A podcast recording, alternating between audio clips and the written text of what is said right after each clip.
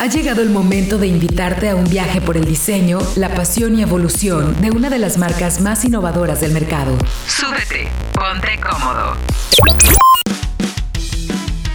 Hola, ¿qué tal? Qué gusto me da saludarte en 12 historias para crear una marca. Mi nombre es Héctor Ocampo y ya hemos llegado al capítulo 8 de estas historias, de todas estas anécdotas y datos interesantes que nos han ayudado a comprender, pues, por qué Mazda es lo que es actualmente, en qué posición se encuentra y cómo es que ha llegado a ello. Y una quizás de las partes que menos nos imaginamos que es importante para Mazda, pues es el deporte motor. La división de Motorsports de Mazda nació bajo el concepto de Never Stop Challenging o nunca dejar de retarnos. Y bueno, para Mazda, sus autos son, para sus conductores, la manera de celebrar el manejo. Y vaya, que fin de semana tras fin de semana, la marca que más coches preparados para correr en diferentes categorías, sean profesionales o amateurs, hay en el planeta, pues es ni más ni menos que Mazda. Y la marca también empezó a incursionar en una nueva era que la misma firma denomina Mazda Digital Motorsport que finalmente es un acuerdo junto con el videojuego Gran Turismo Sport para que los conceptos de celebrar el manejo se extiendan a todos aquellos que son amantes de los autos, incluyendo en esta plataforma. Pero pues, ¿quién mejor para platicar de deporte motor que mi querido amigo Chacho López? Con quien tenemos ya mucho tiempo de conocernos y sabemos que es una de las voces más autorizadas para platicar sobre deporte motor y que creen la historia de cómo Mazda llegó a convertirse en el primer fabricante japonés en conquistar una de las carreras más demandantes del mundo de los autos.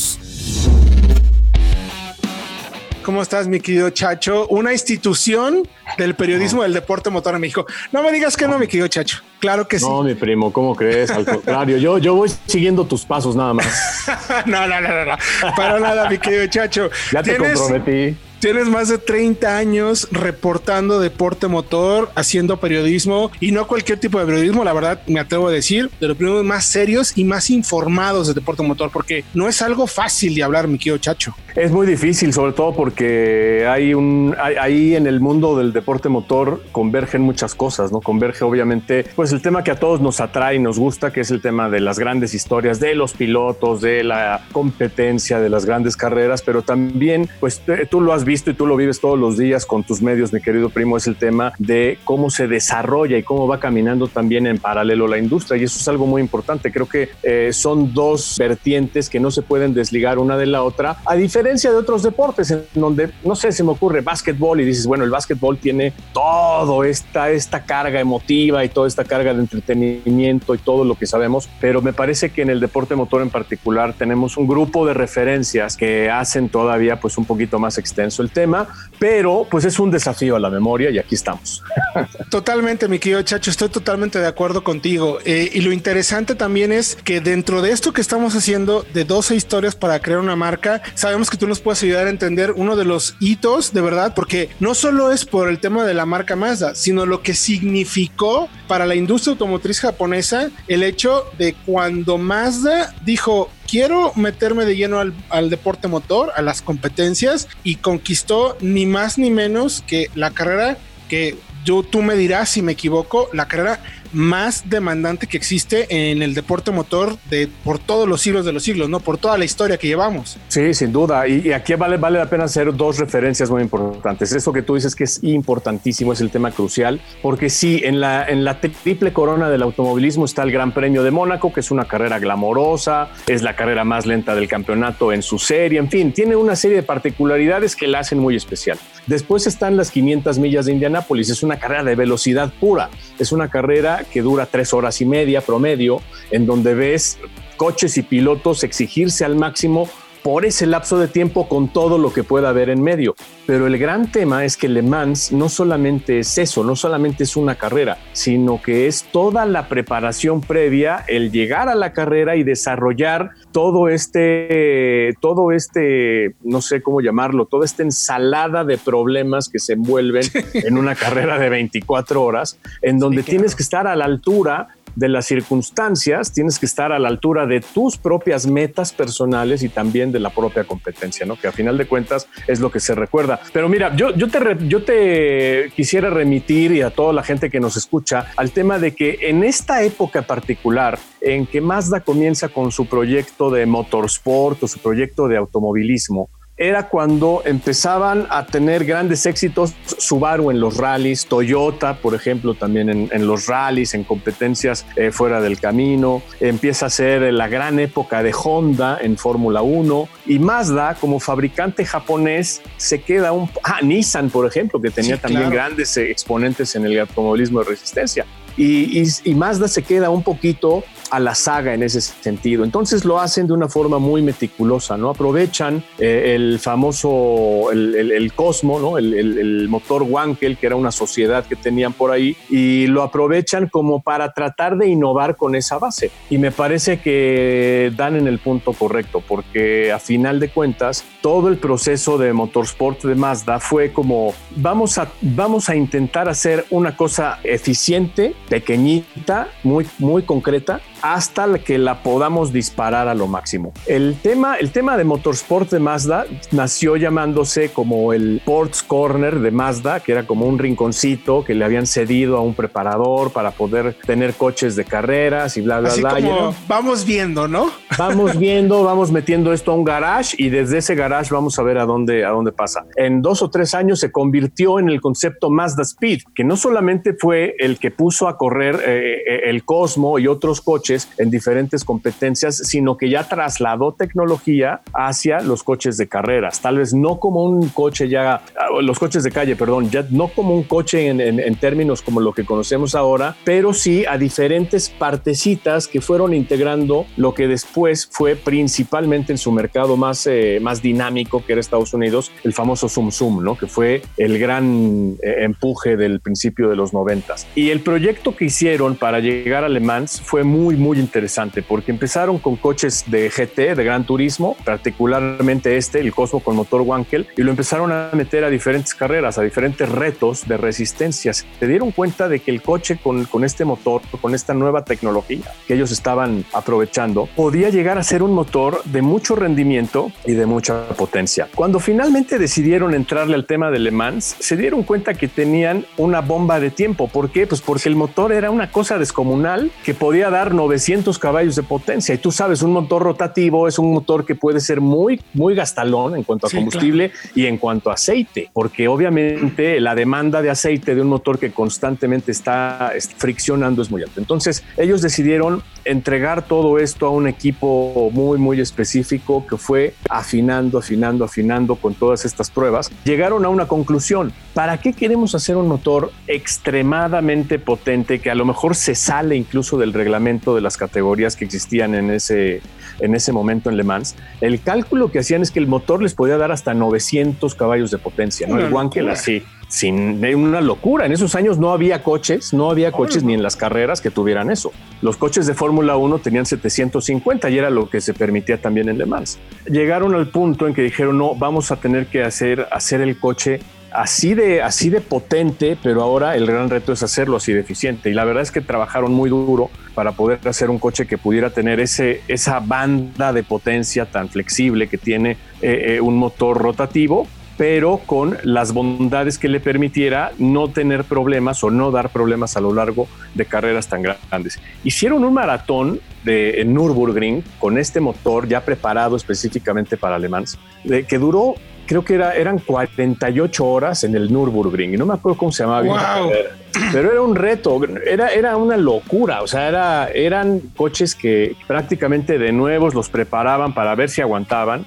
Un laboratorio que ya no se usa porque aparte pues se prestaba mucho a, diferentes cosas. Y ahí Mazda tuvo, tuvo varias sorpresas. Una de ellas fue que de sus cuatro o cinco coches solamente dejó de terminar uno. Wow. Entonces habían conseguido una gran confiabilidad y eso era lo que les preocupaba. Cuando ya entran al tema de Le Mans, eh, tardaron un poco de tiempo, tuvieron varios intentos y finalmente fue en el 91, ¿no? Con este, este coche tan famoso, el 787B, que tiene una, que tiene una configuración de los prototipos de la época, haz de cuenta los prototipos normales de esa época de los años 90, los cuales estaban marcados por la tendencia de dos, de dos fabricantes europeos. Uno era Mercedes, que era el campeón mundial, que era el, el equipo que había contratado a Sauber para hacer un coche invencible, y el otro era Jaguar, que era el desafiante. Pero si tú te ibas para atrás, había coches, y, te lo digo por experiencia, me tocó cubrir esas carreras aquí en México. Había coches de Toyota, había coches de una marca que se llamaba Spice, había coches de Lola, había coches de Nissan, había coches eh, de Courage, eh, de franceses, había coches de Alpine, coches de Venturi, también una fábrica francesa, tú te has de acordar perfecto. Entonces había una, una verdadera revolución de coches que ponían diseños y me parece que lo que hace Mazda es meticulosamente trabajar en lo que podía hacerles tener el mejor rendimiento. Tal vez no tenían los coches más rápidos, ¿eh? porque sí, claro. Pues, ahí, tú te acuerdas, lo, que, lo que privaba eran los V8 turbos, que era la configuración de motor que te podía dar con una cilindrada de 3.5 litros, esos 750, 765 caballos que necesitabas para competir. Bueno, pues Mazda decidió con un motor rotativo hacer, eh, hacer eh, este, esta, esta configuración. Cuando llegaron a competir con el primer intento del coche, el, el, primer, el 767 creo era el, el coche que, que caminó la, la, primera etapa en Le Mans, se dieron cuenta, fíjate nada más, ¿no? Cómo, cómo las, las grandes cosas están en los más pequeños detalles. Se dieron cuenta de que había una pequeña falla o una, una pequeña variación en cuanto a la, la potencia de la chispa para hacer explotar todo el proceso de combustión al momento que llegaba a la cámara. Entonces los ingenieros dijeron, bueno, vamos a hacer una cosa, preferible que nos sobre y no que nos falte. En lugar de dos bujías por cada uno de los, eh, de los costados del motor rotativo, le metieron tres. Eso les llevó tardarse meses en, en, desarrollar el motor otra vez, hacer que le, le, cupieran a cada cámara de combustión las tres bujías y poderlo desarrollar llegaron tarde al campeonato, ni siquiera empezaron el campeonato japonés, que era donde corrían regularmente, ni siquiera empezaron el campeonato mundial de los prototipos, que era, que era eh, eh, pues uno de los, eh, de los requisitos, digamos, para, para poder desarrollar tu coche para llegar a Le Mans. Y llegaron casi a Le Mans sin tener pruebas del coche y tenían unas referencias muy, muy comprometidas. Pero pues Wow, pero muy al estilo, muy al estilo de Mazda, mi querido Chacho. Chacho siempre, siempre haciendo las cosas como un poco diferente y, lo queremos hacer así. Oiga, pero es que así es. Así lo vamos a lograr. Y al final lo lograron, ¿no? Y al final lo lograron porque, como te digo, creo que ellos tenían ya todo el concepto tan bien estructurado que variar en un mínimo detalle, o sea, es que, es un detalle que para, para muchos es, bueno, ponerle una bujía más a cada cámara de combustión, bueno, Puede ser, puede ser algo fácil para una compañía que tiene 100 años en competencia y que tiene cualquier eh, sistema de ingeniería para poderlo lograr pero Mazda en esos momentos era una fábrica muy, muy compacta. No era ni siquiera lo que tenía Nissan en esos momentos, no era lo que tenía Toyota. Fíjate, una cosa bien importante, Mazda en su programa deportivo no tenía el presupuesto porque sí tenía Subaru en los rallies, porque Subaru era el que aplanaba en los rallies. Entonces Mazda era como que no tenemos tanta lana, pero vamos a irnos por las cosas que sabemos que nos van a funcionar. Cuando llegaron a la carrera, rapidísimos los, eh, los coches de Mercedes, rapidísimos los coches de de Jaguar y les toca la de malas que por, por tener el motor rotativo que no estaba dentro del reglamento a la hora de ver la, la, configuración de la parrilla, los organizadores dijeron, a ver, no hay una categoría de motores rotativos. Entonces los motores rápidos, pues los 3.5 V8 turbo para allá, luego todos los motores, los del grupo C, ¿no? Luego los otros motores por este lado y después metemos a los Mazdas. Los Mazdas arrancaron en el lugar veintitantos y, en el treinta y tantos. Era una cosa de locos. Decían, ¿cómo es que vamos a poder competir? Ya no digas ganar. Ellos, ellos, ellos iban por, por hacer la mejor competencia posible. Y dijeron, no, está bien, vamos a hacer, vamos a hacer lo contrario. Nosotros no tenemos un coche tan rápido, no tenemos un coche que vaya eh, en, ese, en ese régimen que pueden dar los grandes V8 turbo, pero sí tenemos un coche que puede hacer, por ejemplo, turnos de manejo muy, muy largos, economizando muchísimo combustible y sobre todo sin perder tiempo en reparaciones que esa era la gran ventaja del motor Wankel, ¿no? El motor rotativo, que era prácticamente lo echabas a caminar y hasta que, hasta que se fundía. Sí, totalmente exactamente, ¿no? digo, tenía tantas piezas menos que era muy, realmente muy sencillo, entre comillas, en su operación y eso le permitía también esa, era una compresión muy alta, también le permitía hacer un motor extremadamente poderoso, ¿no? Poderoso, que además con este refuerzo de, la, nueva geometría de las, de las bujías, le daba un, poder de explosión muy, eh, muy importante, aumentaba muchísimo la compresión, bajaban mucho el consumo de combustible y mientras los Mercedes y los Jaguares se estaban forzando durísimo para sacarle mucha ventaja al Mazda, Ah, lo que hicieron fue reventarlos. Pum, revientan los dos jaguares, pum, revienta el más rápido de los Mercedes y el Mazda, ya cuando lo veías en tercer lugar, sabían que podían ganar y e hicieron una muy buena estrategia porque la verdad también eh, fue un coche que tenía una geometría de suspensión innovadora. Ellos le apostaron a un diámetro de, rines, a unos rines muy, muy anchos, muy grandes. Okay. eran unos rines en esa época, para esos coches que eran muy chiquitos, eran unos rines, no, recuerdo si eran de 19 o de 20 pulgadas, cuando la mayoría utilizaban 14 o 15. O sea, se fueron a un extremo. Pero ¿qué les daba? O sea, les daba una capacidad de rodaje muy amplia, les daba una capacidad de contención del, consumo de combustible y sobre todo les daba una ventaja que otros no tuvieron, que era el, el, aplomo que tenía eh, eh, este coche. ¿no? El coche cuando entraba a las curvas tenía que desacelerar mucho menos y tenía que frenar mucho menos. Entonces era mucho más velocidad a cambio de mucho menos desgaste de partes. Y pues con pues. eso se la fueron llevando y cuando llevaban 22 horas y decían, oye, Mazda va a ganar las 24 horas de Le Mans, todo el mundo dijo, güey, es la primera vez que va a ganar un japonés en Le Mans. Esto es inédito porque en el éxito que tenían las otras marcas, Honda en Fórmula 1, por ejemplo, Yamaha en las motos, Subaru en, la, en los rallies, en fin, todas las marcas, Toyota que también tenía muy buenas participaciones, eh, Nissan, entonces todas las marcas japonesas ya como que habían formado su nicho y la que faltaba era Mazda, pero Mazda le apostó al, al nicho más difícil, ¿no? El nicho donde tienes que tener todo así impecable pero, además, para competir. Pero además peleando contra verdaderos históricos, en, o sea, nomás poniéndose el tiro contra Porsche, por ejemplo, contra Mercedes, contra Porsche, Mercedes, Jaguar. La élite del deporte motor, finalmente, ¿no? Histórico además, y, sobre todo una competencia tan, tan, tan emblemática como Le Mans, ¿no? Y además, primo, lo que comentábamos hace un momento, que son marcas que ya tenían, por ejemplo, Mercedes, no se me ocurre, en esa época Mercedes tenía 70 años con un programa de deporte motor en el que invertían muchísimo dinero, en que tenían ingenieros ya súper eh, prestigiados, súper capacitados para dar ese resultado. Y lo mismo Porsche, Jaguar también de alguna forma. Y tenías a los equipos privados, ¿no? Tenías a Lola, tenías a Spice, tenías un montón de coches que estaban preparados, Courage, que estaban preparados precisamente para, para eso. Y, y Mazda, yo creo que tuvo dos grandes ventajas. Una, que fueron muy osados, muy innovadores, se la jugaron, como tú dices, a hacer algo diferente.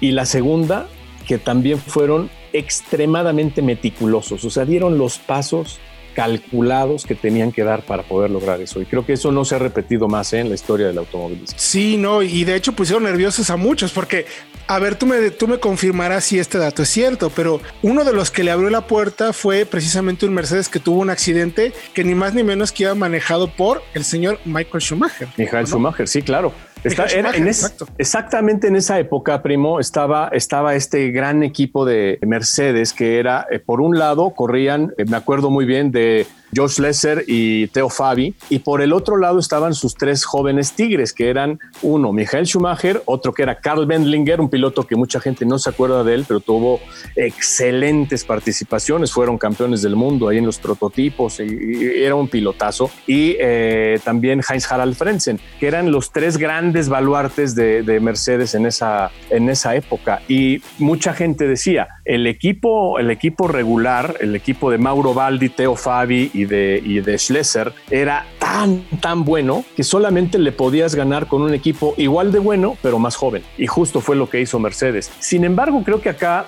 Mazda le apostó a tener un equipo muy bien balanceado, ¿no? Ellos tenían a pilotos como Bertrand Gachot, que era un cuate así muy mercurial, pero tenían a un Johnny Herbert, que era un relojito suizo para manejar, en fin, tenían, tenían como que el balance perfecto para poder implementar esas, esas tácticas que a final de cuentas los llevaron a una gran estrategia ganadora, ¿no? Qué maravilla de plática, me quedo chacho. Oye, y de ahí ¿qué sigue un poco para Mazda? O sea, porque el deporte motor no es igual, no es igual de importante como las marcas europeas, pero es, es relevante, ¿no?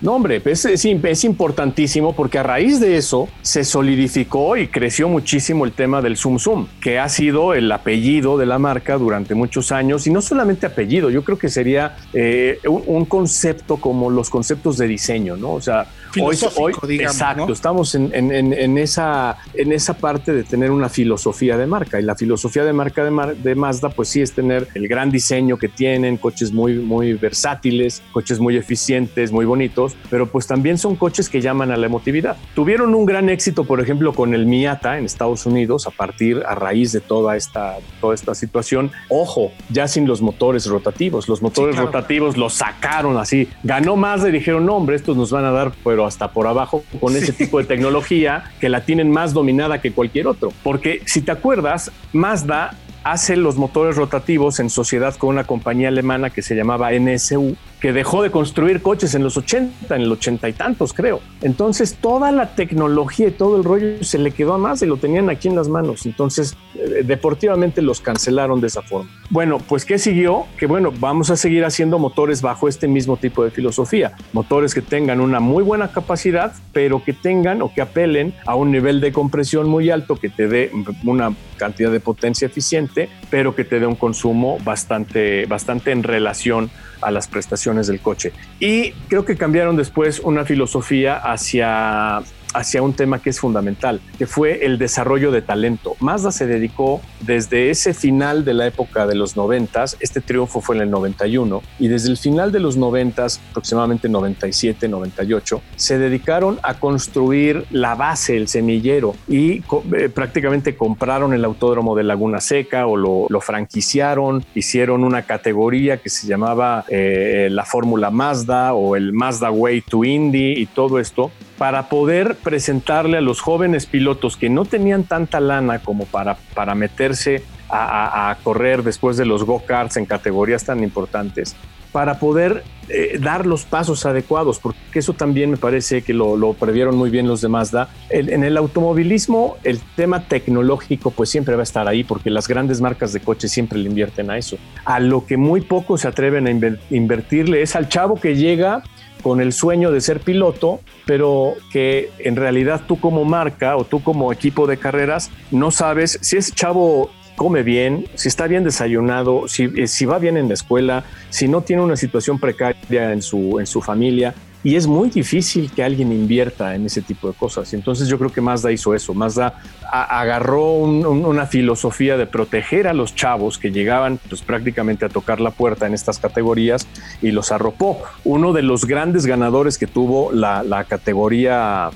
eh, eh, era la Mazda Speed, me parece, en el 92, 93, fue Mario Domínguez que ganó en Laguna Seca en una carrera que era como el Festival de Fórmula Ford en Inglaterra, ah, donde corrían puros chavitos en igualdad de condiciones después de tomar los cursos de los eh, pilotos eh, instructores de Mazda y los metían a correr y órale. Y los ganadores, obviamente, pues ya los veían los, los eh, visores internacionales, se los llevaban, exactamente, se los llevaban a correr a Inglaterra, se los llevaban a correr a la Indy y, y creo que desde ahí Mazda ha seguido, ha seguido con muchos proyectos. El que, el que creo que está teniendo el mismo camino es el proyecto actual del prototipo de IMSA, en donde van paulatinamente haciendo lo que tienen que hacer. A lo mejor no han ganado todas las carreras que todo el mundo quisiera, a lo mejor no tienen el coche que es el, número uno en velocidad o en resistencia, en rendimiento, pero desde hace cuatro o cinco años se han aliado con la gente adecuada y están haciendo como que los ajustes necesarios, los ajustes definitivos. Y la prueba pues la vimos en las 24 horas de Daytona, ¿no? Eh, apenas en el mes de enero, en donde fue espectacular el ritmo que tenían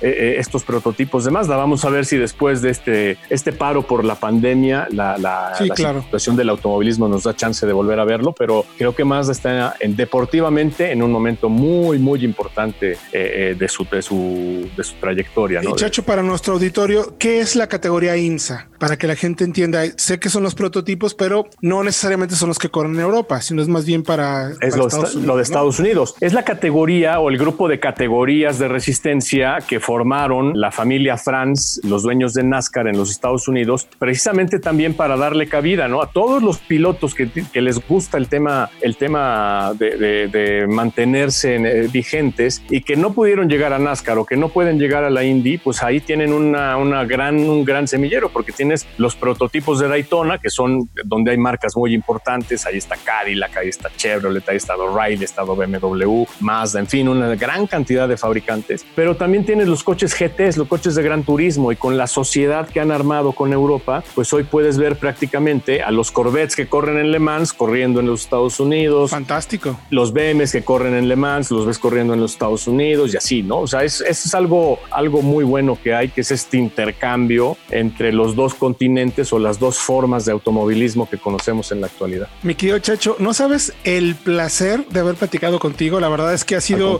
sumamente interesante y yo sabía que tú evidentemente nos ibas a, mantener muy bien entretenidos y muy bien informados de qué o cómo fue que Mazda lo hizo, porque pues prácticamente lo que hemos descubierto entonces durante todos estos capítulos es que Mazda tiene como su propio método, ¿no? No, no sé qué piensas tú, pero ¿crees que Mazda tiene su propio método para hacer las cosas? Sin duda, sin duda. Y se nota en el, en el tema del llegar hasta el cliente, llegar hasta el que finalmente eh, se mete a un coche y lo disfruta, ¿no? A ti te ha pasado lo mismo que a mí, lo hemos vivido en, en, muchas ocasiones. Cuando hay una presentación de un nuevo coche de Mazda, tienes que sentir, por ejemplo, cómo aterrizas en el asiento del coche, cómo puedes alcanzar los controles, cómo puedes eh, disfrutar toda la experiencia de un coche de Mazda. Y eso es algo que otras marcas lo tienen también, ¿eh? porque no es tan una cuestión exclusiva. Pero me parece que esta diferenciación se marca muy especialmente en el tema de los detalles, ¿no? El tema de que hay pequeñitos detalles que te hacen eh, encontrar eso que a lo mejor no encuentras en, otro, en otro tipo de coche o en otro tipo de marca y que Mazda le está buscando. Mazda está constantemente en esa carrera por llegar a ese punto de, darle a sus clientes o darle a sus entusiastas uno o dos detalles que lo puedan diferenciar bastante, o sea, de una forma eh, eh, bastante contundente contra su competencia, porque pues hoy vemos, primo, en el mundo automotriz que la competencia es muy fuerte. Hoy prácticamente no tenemos coches malos, sino que tenemos coches que marcan diferencia contra otros que tal vez sean igual de buenos, ¿no?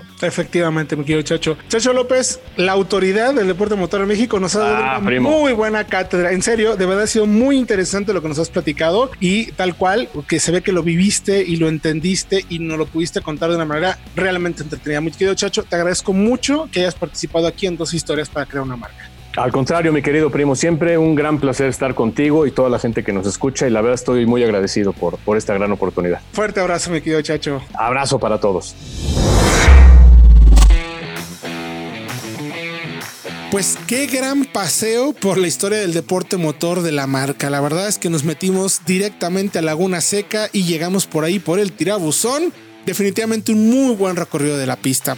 Y bueno, me queda claro, no sé ustedes mis queridos amigos, que Mazda definitivamente tiene dentro de esta área uno de los puntos más importantes, que como ya vimos, también tiene una fuerte presencia dentro del creciente mundo de los videojuegos con conceptos como el RX Vision GT3 Concept la verdad, sumamente interesantes. Gracias de verdad por acompañarnos estos minutos en 12 historias para crear una marca. En el siguiente capítulo hablaremos de aquellos que ven en Mazda una identificación con su personalidad, con su día a día en sus vidas. Por lo que justo de eso hablaremos esta próxima semana en aquellos que tienen un cariño especial por la marca para reunirse con otros similares y hablar y platicar de eso que tanto aman. Así es que no te lo pierdas. Acompáñanos el próximo jueves para platicar más de ello. Mi nombre es Héctor Ocampo y esto fue 12 historias para crear una marca. Esperamos que hayas disfrutado tanto este viaje como nosotros. Te esperamos la próxima semana para llevarte a recorrer nuevos caminos.